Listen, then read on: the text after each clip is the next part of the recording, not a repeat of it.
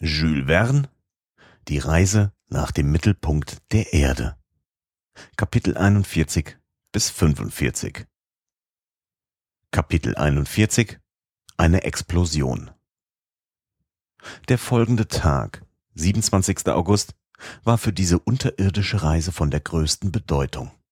Ich kann nicht an denselben zurückdenken, ohne dass mir vor Entsetzen das Herz bebt. Von diesem Moment an hatte unsere Vernunft unser Urteil, unser Erfindungstalent nichts mehr bei der Sache mitzusprechen. Wir sollten ein Spielball der in der Erde wirkenden Naturkräfte sein. Um sechs Uhr waren wir bei der Hand. Der Moment war gekommen, mittels Pulver einen Weg durch die Granitrinde zu bahnen. Ich bat mir die Ehre aus, die Mine anzuzünden. Darauf sollte ich zu meinem Gefährten auf das gar nicht abgeladene Floß eilen, um das Weite zu suchen. So suchten wir den Gefahren der Explosion auszuweichen, deren Wirkung sich über das Innere des Granitkerns hinaus weiter erstrecken konnten. Die Lunte musste zehn Minuten lang, unserer Berechnung nach, brennen, bevor das Feuer zum Pulver kam. Ich hatte also Zeit genug, um wieder auf das Floß zu kommen. Ich rüstete mich, meine Rolle auszuführen, nicht ohne Herzklopfen. Nachdem wir rasch ein Mahl eingenommen, begaben sich mein Oheim und der Jäger auf das Floß, während ich am Ufer zurückblieb. Ich war zum Behuf des Anzündens mit einer brennenden Laterne versehen. Geh, lieber Junge, sagte mein Oheim, und komme gleich wieder zu uns. Seien Sie ruhig, versetzte ich, ich werde mich unterwegs nicht aufhalten. Alsbald ging ich zur Mündung der Galerie, öffnete die Laterne und fasste das Ende der Lunte.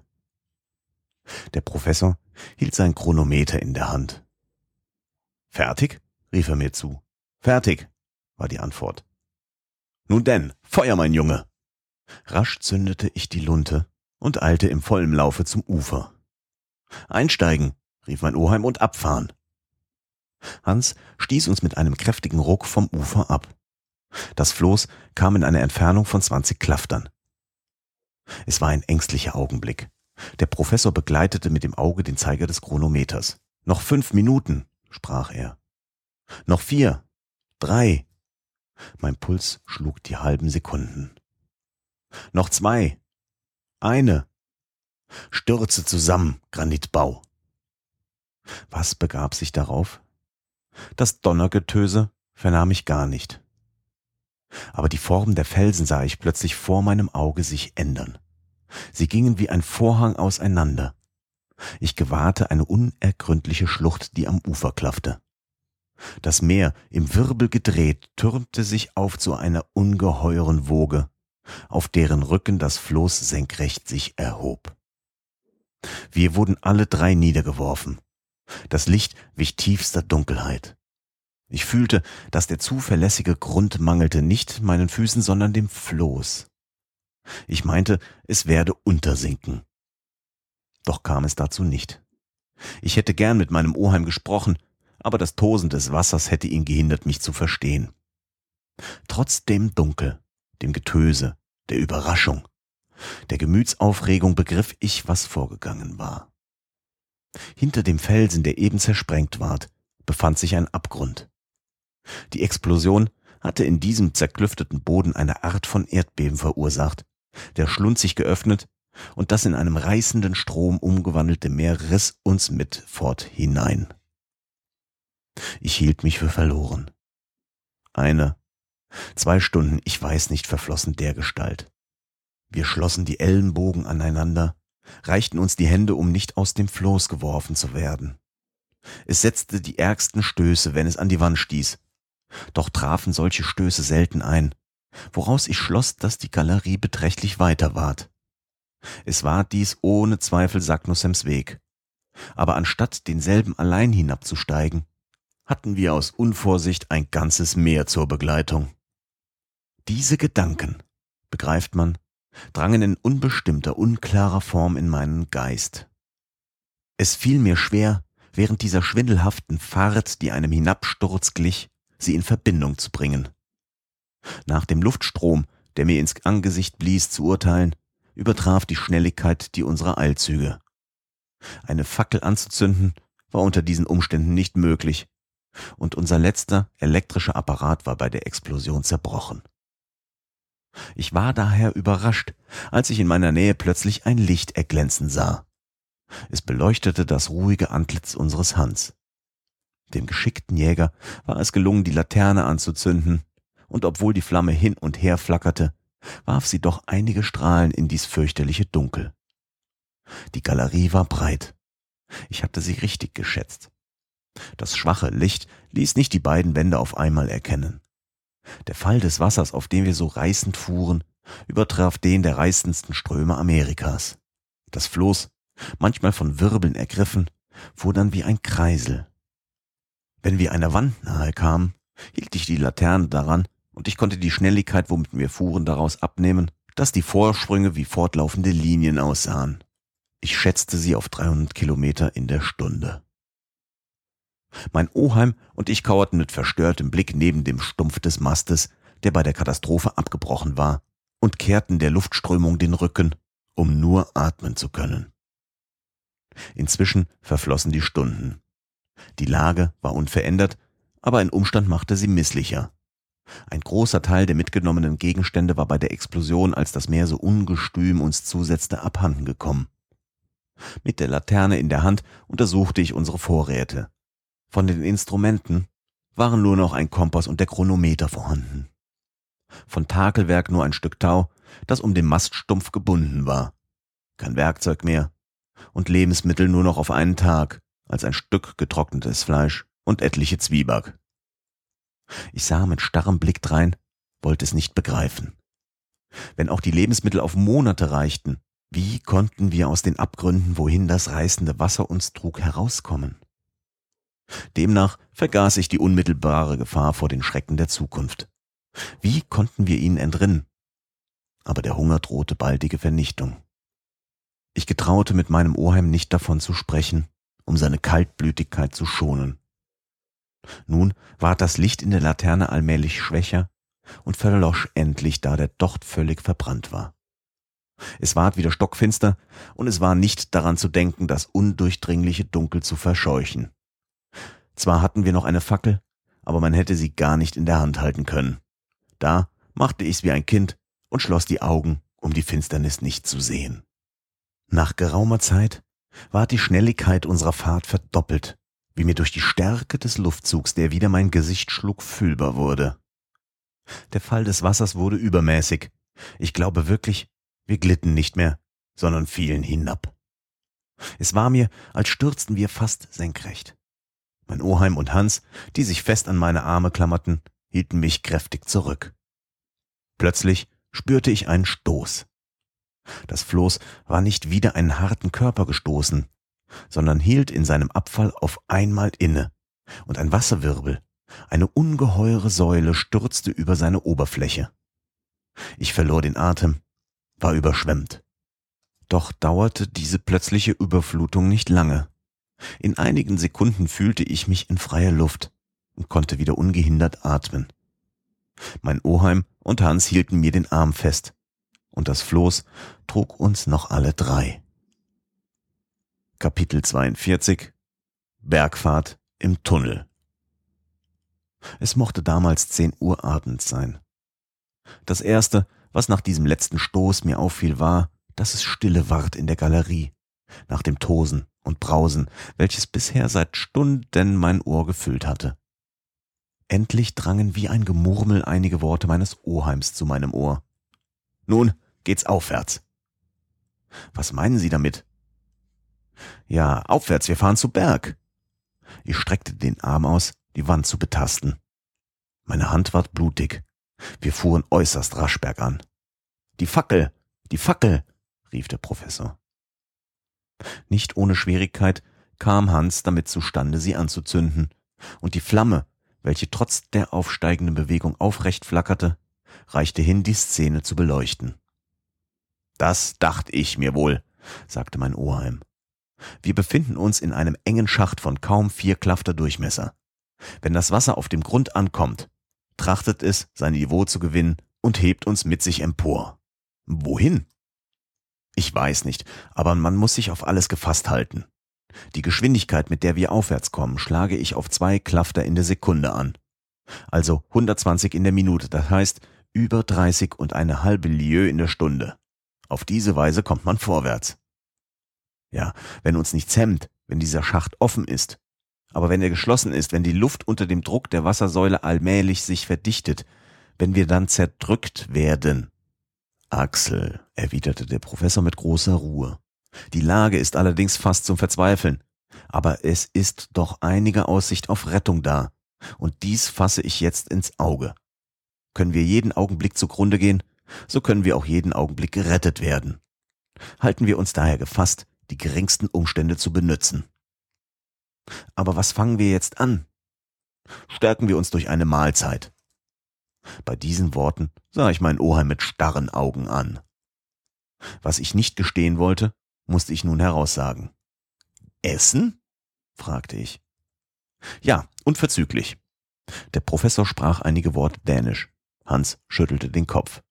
Wie? schrie mein Oheim. Unsere Lebensmittel verloren? Ja, hier dies ist der ganze Rest. Ein Stück Dorffleisch für uns drei. Mein Oheim sah mich an, ohne begreifen zu wollen. Nun, sagte ich, glauben Sie noch, dass wir davon kommen können? Keine Antwort auf meine Frage. Eine Stunde verlief. Ich fing an, starken Hunger zu leiden. Meine Gefährten ebenfalls, aber keine wagte, den armseligen Rest anzutasten. Inzwischen kamen wir mit äußerster Schnelligkeit aufwärts. Manchmal versagte uns der Atem, wie den Luftseglern, welche zu schnell auffahren. Aber wenn diese, nach Verhältnis, wie sie in die höheren Luftschichten kommen, gesteigerte Kälte zu empfinden haben, so hatten wir gerade das Gegenteil zu leiden. Die Wärme nahm in beunruhigender Weise zu und hatte gewiss in diesem Moment 40 Grad. Was hatte diese Änderung zu bedeuten? Bisher hatten die Tatsachen die Theorien Davis und Liedenbrocks bestätigt. Bisher hatten die besonderen Bedingungen von feuerbeständigem Gestein, Elektrizität, Magnetismus die allgemeinen Naturgesetze modifiziert und uns eine gemäßigte Temperatur verschafft, denn in meinen Augen war die Theorie vom Zentralfeuer doch die einzig richtige, die allein erklärbare. Sollten wir nun in eine Umgebung kommen, wo diese Erscheinungen in aller Strenge sich vollzogen und die Felsen durch die Hitze vollständig zerschmolzen? Ich fürchtete es und sagte zum Professor, sind wir nicht ertrunken oder zerquetscht, sterben wir nicht hungers, so bleibt uns immer noch die Aussicht, lebendig zu verbrennen. Er zuckte nur die Achseln und sank in seine Betrachtungen zurück.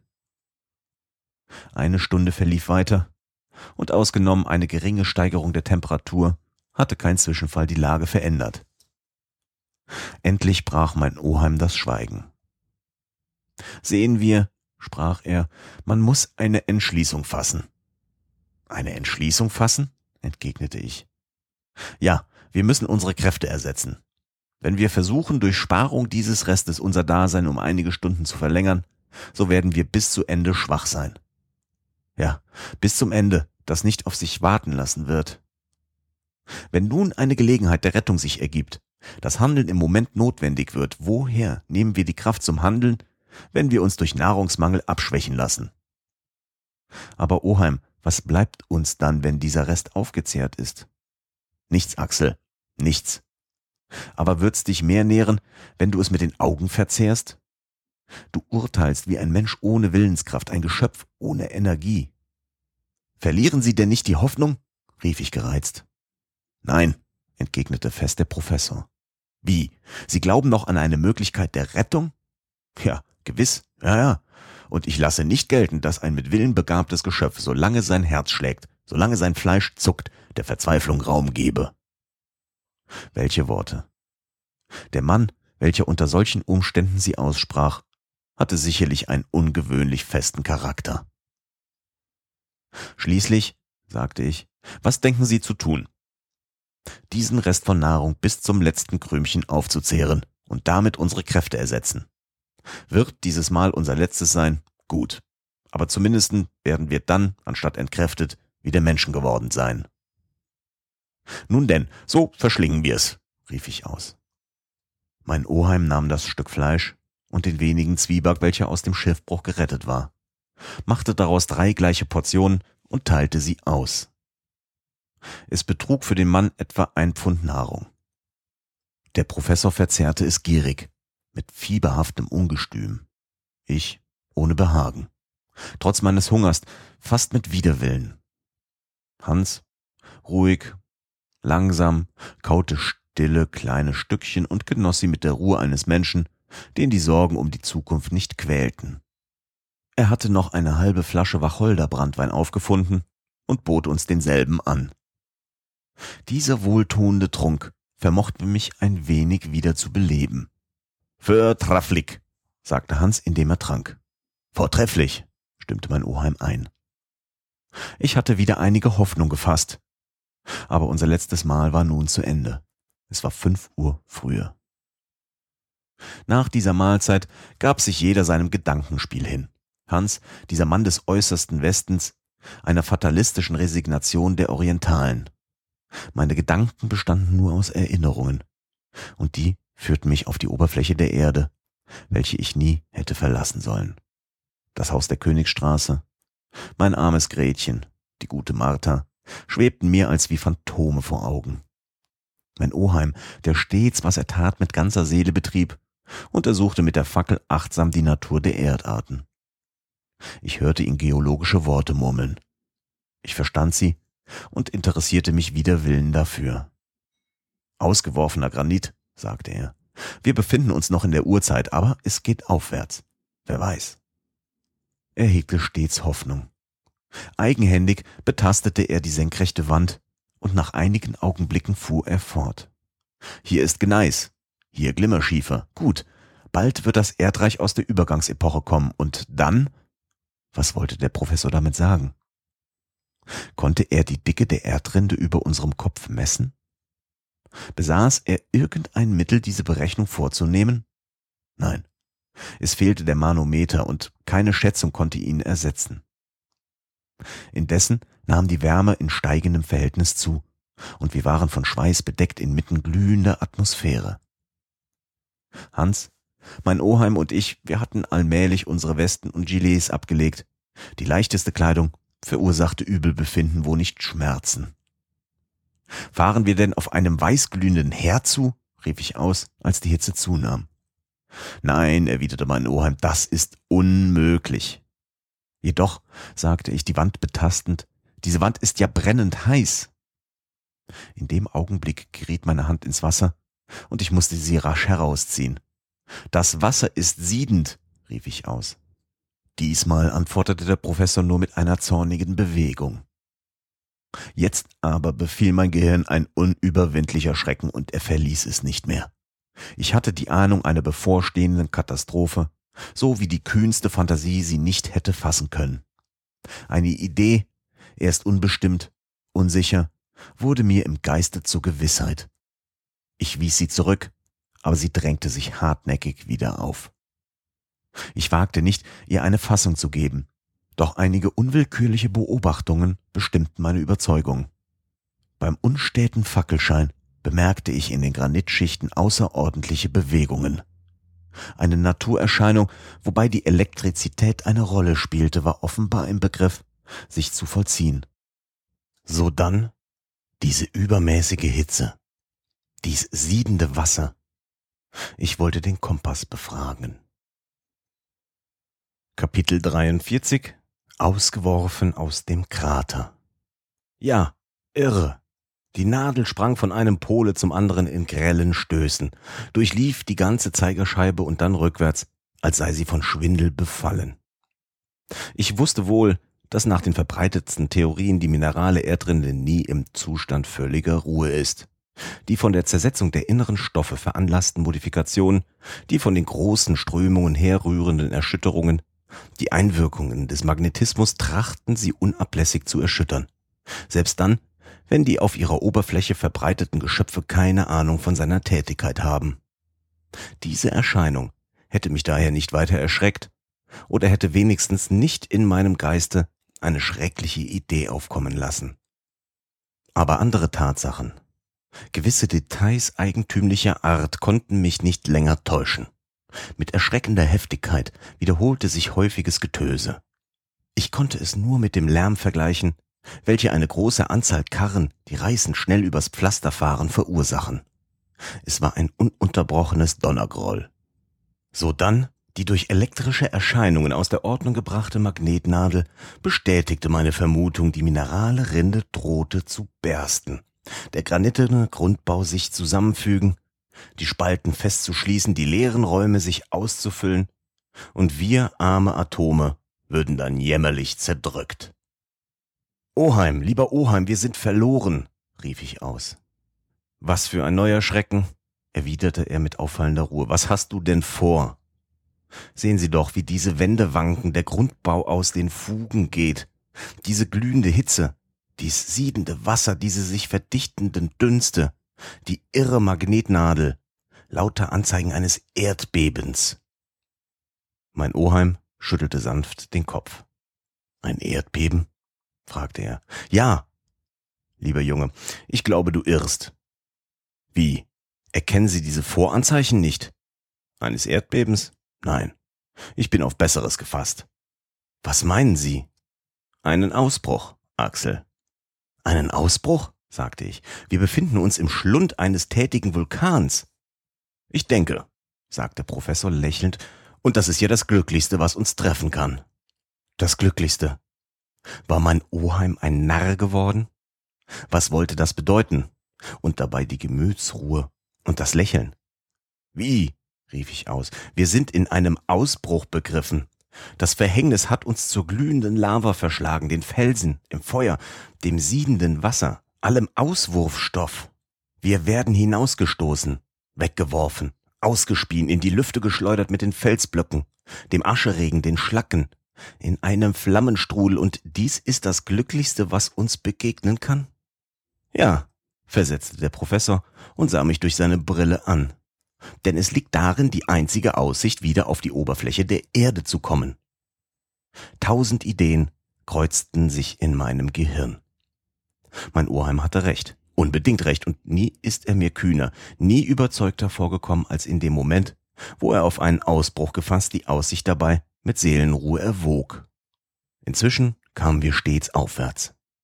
Die Nacht verlief unter dieser Bewegung nach oben. Das Getöse umher verdoppelte sich. Ich war am Ersticken, glaubte, meine letzte Stunde sei gekommen, und doch, die Fantasie ist so wunderlich, dass ich mich einer wahrhaft kindischen Untersuchung hingab. Ich war nicht Herr meiner Gedanken, sondern von ihnen fortgerissen. Offenbar wurden wir von einem Drängen zum Ausbruch fortgeschoben. Unter dem Floß befand sich siedendes Wasser. Und unter diesem Wasser eine Lavateigmasse. Eine Anhäufung von Felsstücken, die auf dem Kratergipfel in alle Richtungen zerstreut werden sollten. Wir befanden uns also in dem Schlund eines Vulkans. Daran war nicht zu zweifeln. Aber dieses Mal handelte es sich, anstatt des erloschenen Snæfels, um einen solchen in voller Tätigkeit. Ich stellte mir also die Frage, was dies für ein Berg sein könne und an welche Stelle der Welt wir ausgeworfen werden sollten. In den Nordgegenden, daran war nicht zu zweifeln. Von dem Kap Saknussemm an waren wir einige hundert Meilen weit gerade nördlich fortgerissen worden. Befanden wir uns unter Island? Sollten wir durch den Krater des Hekla oder einen der anderen sieben feuerspeienden Berge der Insel ausgeworfen werden? In einem Umkreis von 500 Meilen sah ich westwärts unter diesem Breitengrad nur die wenig bekannten Vulkane der Nordwestküste von Amerika. Ostwärts gab's nur einen unterm 80. Grad, den Esk auf der Insel Mayen unweit Spitzbergen. Allerdings an Kratern fehlte es nicht, und zwar die geräumig genug waren, um eine ganze Armee auszuspeien.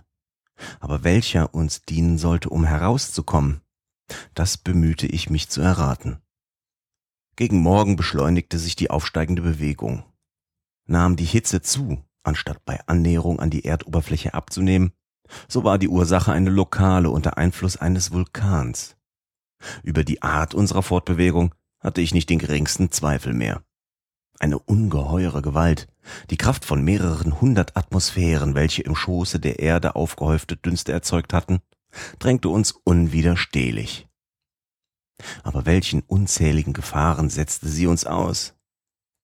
Bald drangen gelbe Reflexe in die Galerie, welche nun weiter wurde. Ich bemerkte rechts und links tiefe Gänge, gleich ungeheuren Tunneln, woraus dichte Dünste entwichen. Flammenzungen beleckten knisternd ihre Wände. Sehen Sie, sehen Sie, lieber Oheim, rief ich. Nun, das sind Schwefelflammen, das ist bei einem Ausbruch ganz natürlich. Aber wenn sie uns umgeben, sie werden uns nicht umgeben. Aber wenn sie uns ersticken, sie werden uns nicht ersticken. Die Galerie wird weiter und nötigenfalls verlassen wir das Floß und flüchten uns in eine Kluft. Und das Wasser, das steigende Wasser. Es ist kein Wasser mehr, Axel, sondern eine Art Lavateig, die uns bis zur Mündung des Kraters emporschiebt. An der Stelle der Wassersäule waren in der Tat jetzt ziemlich dichte, obwohl siedende Auswurfstoffe getreten. Die Temperatur ward unerträglich und ein Thermometer würde über 70 Grad gezeigt haben. Der Schweiß rann mir aus allen Poren. Nur das rasche Aufwärtsfahren bewahrte uns vor Ersticken. Doch führte der Professor den Vorschlag, das Floß zu verlassen, nicht aus und tat wohl dran. So schlecht diese Balken zusammengefügt waren, boten sie doch eine feste Oberfläche, einen Stützpunkt, der uns sonst überall gefehlt hätte. Gegen acht Uhr morgens ergab sich zum ersten Mal ein neuer Zwischenfall. Die aufsteigende Bewegung hörte plötzlich auf. Das Floß hielt durchaus unbeweglich an. Was ist das? Fragte ich durch das plötzliche Anhalten wie durch einen Stoß gerüttelt. Ein Halt, erwiderte mein Oheim. Hält der Ausbruch inne? Ich hoffe nicht. Ich stand auf, versuchte umherzuschauen. Vielleicht verursachte das Floß, indem es durch einen Felsvorsprung aufgehalten wurde, einen vorübergehenden Widerstand gegen die ausbrechende Masse. In diesem Fall musste man sich beeilen, es so schnell wie möglich frei zu machen. Dies war nicht der Fall. Die Masse von Asche, Schlacken und Steingerölle hatte selbst zu steigen aufgehört. Wird der Ausbruch innehalten? rief ich. Ha, sagte mein Oheim, du fürchtest es, lieber Junge. Aber beruhige dich, diese Pause kann nicht lange dauern. Bereits fünf Minuten sind vorüber, und bald werden wir unser Emporsteigen zur Mündung des Kraters fortsetzen. Der Professor beobachtete, während er sprach, unablässig seinen Chronometer, und er sollte nochmals recht haben in seinen Vorausvermutungen. Bald wurde das Floß wieder von einer raschen, unordentlichen Bewegung ergriffen, die etwa zwei Minuten dauerte. Gut, sagte mein Oheim und sah dabei auf die Uhr. In zehn Minuten wird es sich wieder in Bewegung setzen. Zehn Minuten? Ja, wir haben es mit einem Vulkan zu tun, dessen Ausbrüche mit Unterbrechungen vor sich gehen. Er lässt uns ausruhen. Dies war völlig richtig. Auf die angesagte Minute wurden wir von neuem mit äußerster Schnelligkeit fortgestoßen. Wir mussten uns an die Balken festklammern, um nicht von dem Floß geschleudert zu werden. Dann hielt der Stoß wieder ein.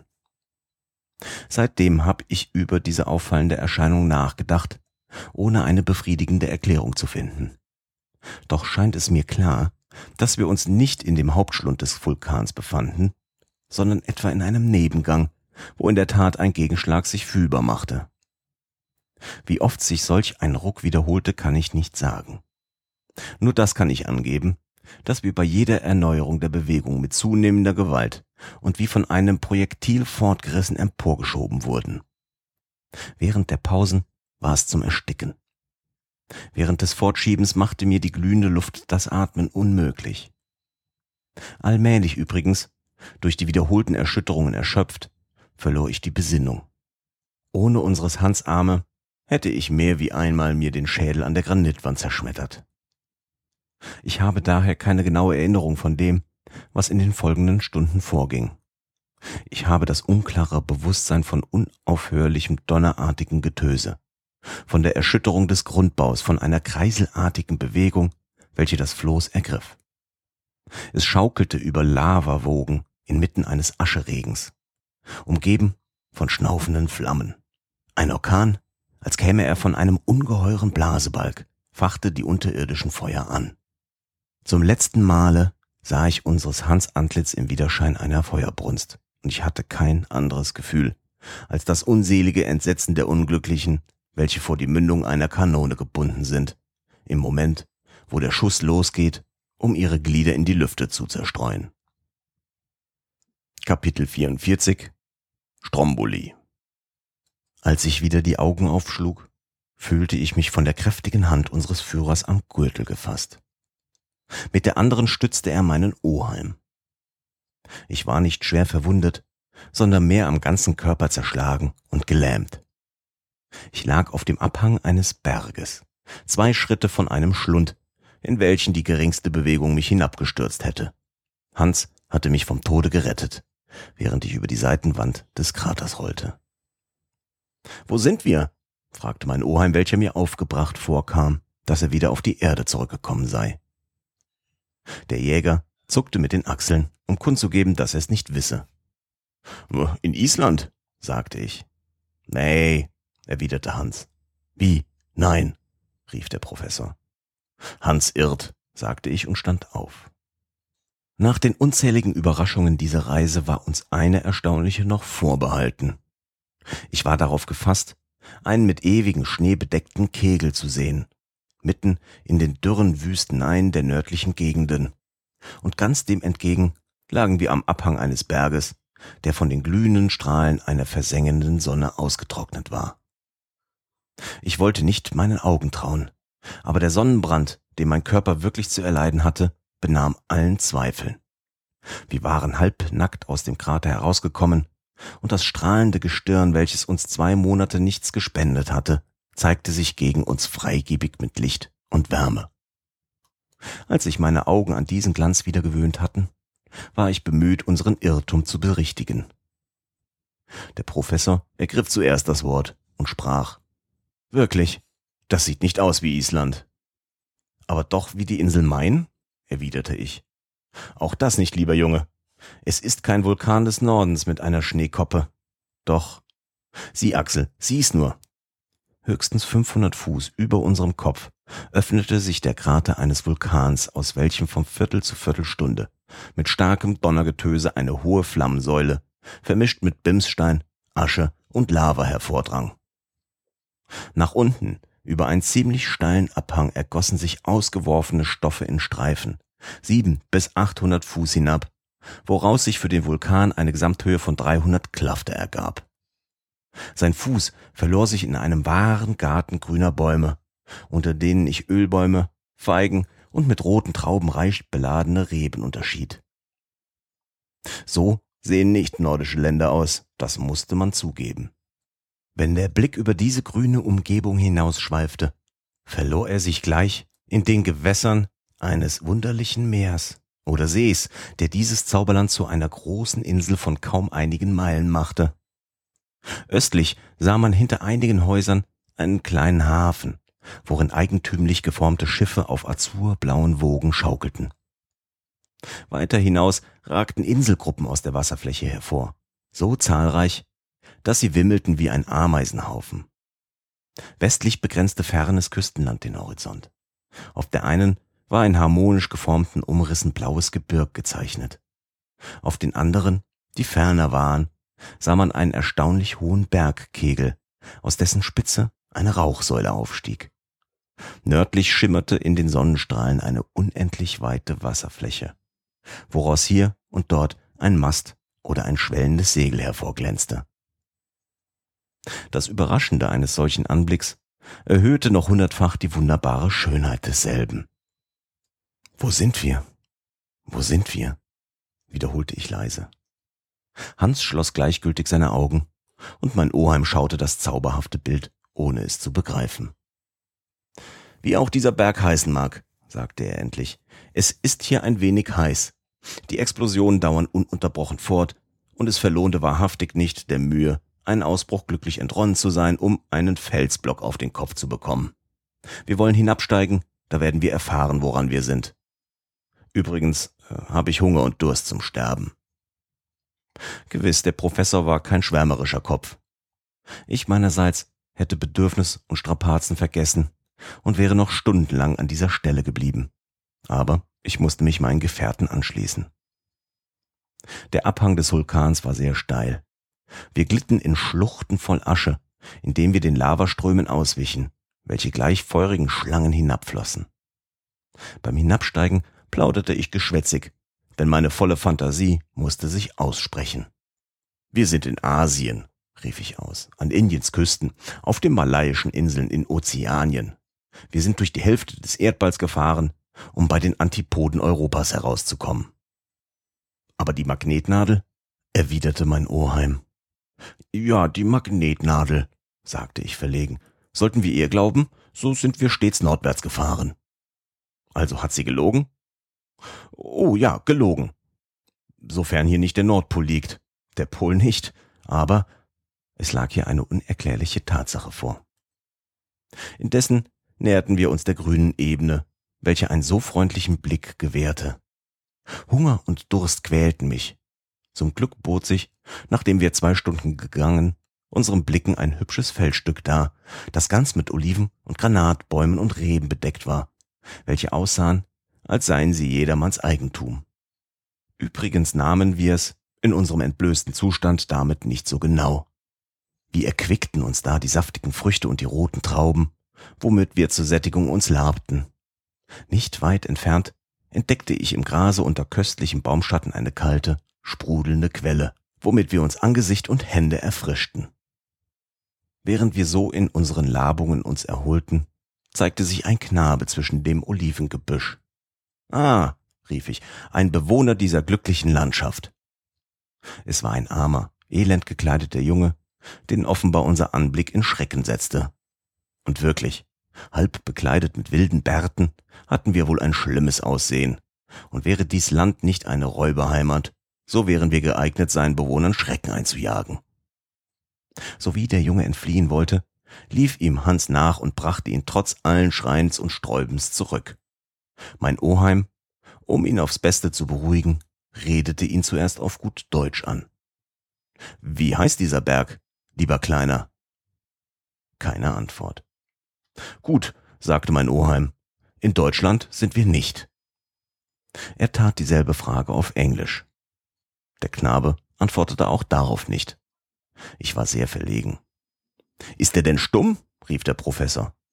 Und da er auf seine Sprachkenntnisse sich etwas einbildete, stellte er ihm dieselbe Frage im Französischen. Wieder keine Antwort. So versuchen wir Italienisch, fuhr mein Oheim fort und fragte in dieser Sprache. Wo sind wir? Gleiches Schweigen. Nun aber ward mein Oheim zornig und zupfte dem Knaben bei den Ohren und rief, Ei was, wirst du reden? Wie heißt diese Insel?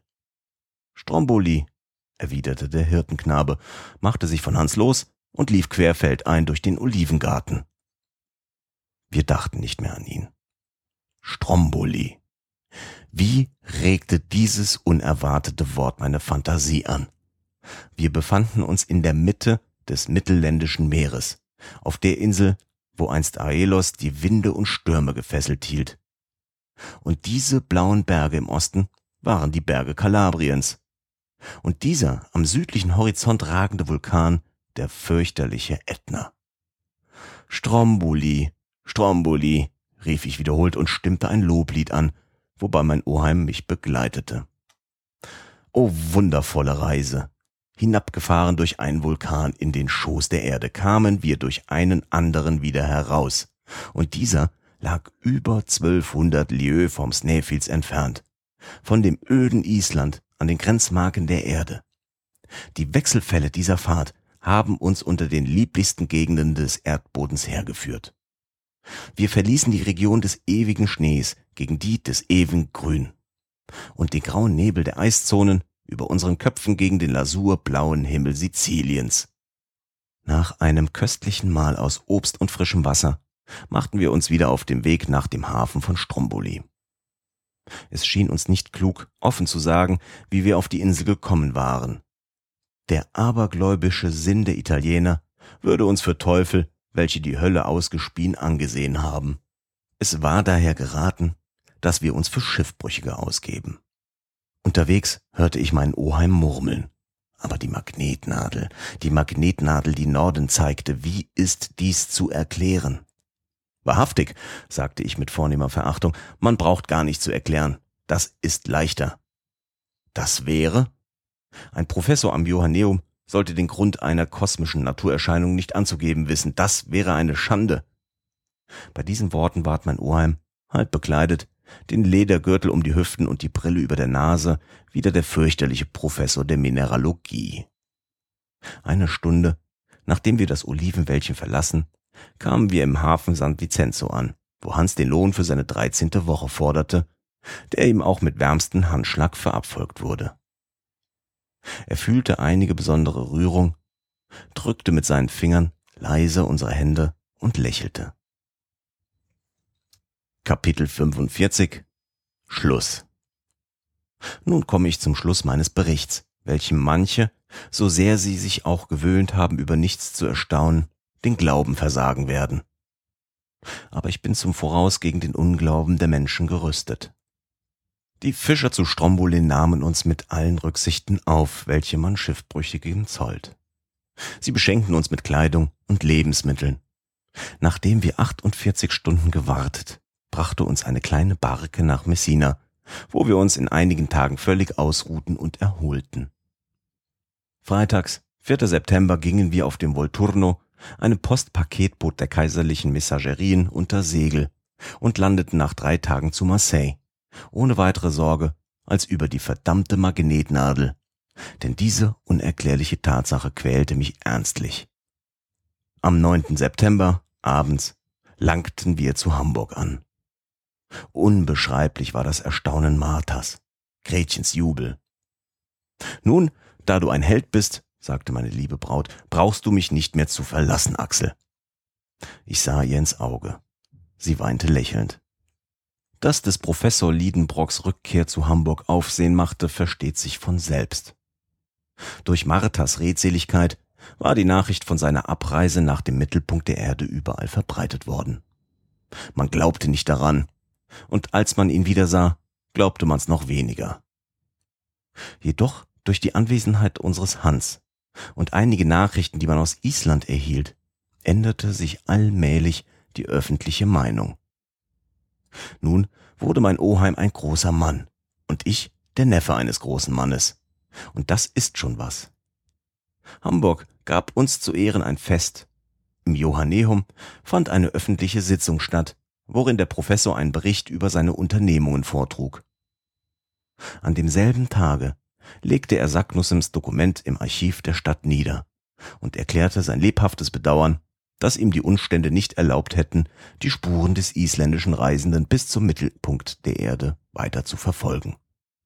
So viel Ehre musste ihm Neider erwecken.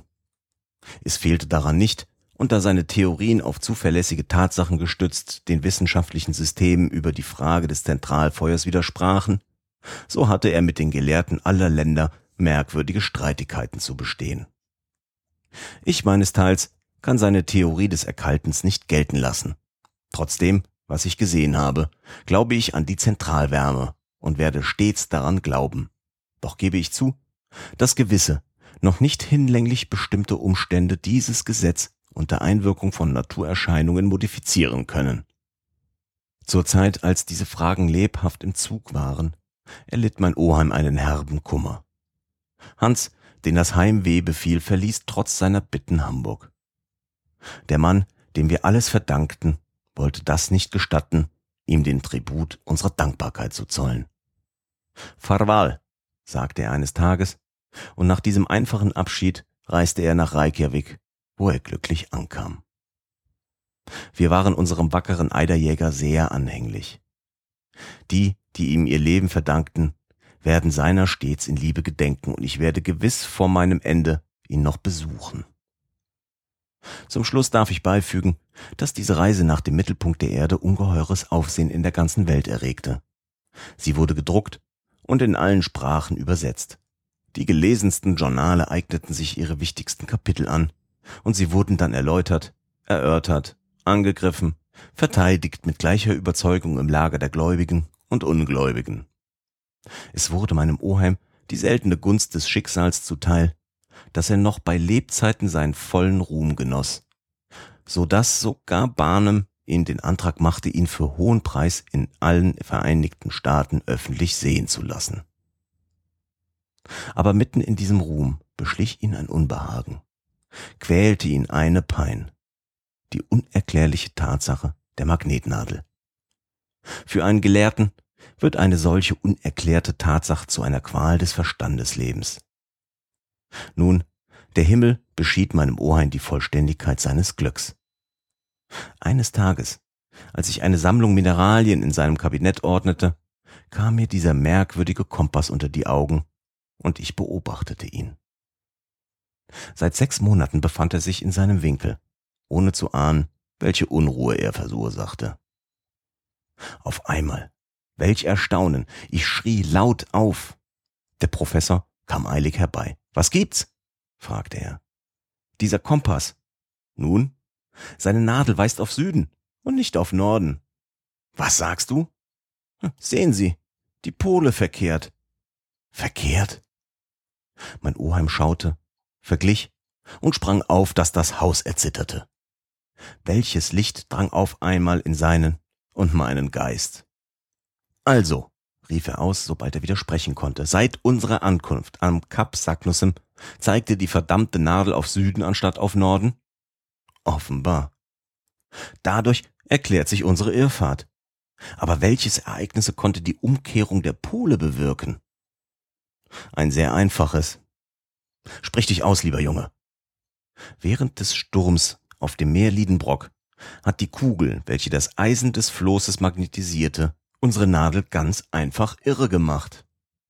So, rief der Professor mit hellem Lachen, da hat also die Elektrizität einen Streich gespielt. Von diesem Tag an war mein Oheim der glücklichste Gelehrte und ich der glücklichste Mensch, denn meine hübsche Vierländerin, die mündig geworden, nahm in dem Hause in der Königsstraße die doppelte Stellung an als Nichte und als Ehefrau. Dazu kam sodann, dass ihr Oheim der berühmte Professor Otto Liedenbrock war, korrespondierendes Mitglied aller wissenschaftlichen, geographischen und mineralogischen Gesellschaften der ganzen Welt. Ja, Respekt, wenn du bis hierhin mitgehört hast. Ähm, das ist eine Menge Holz, was jetzt hier zusammengekommen ist in diesen neun Folgen. Insgesamt 45 Kapitel dieses Buches von Jules Verne.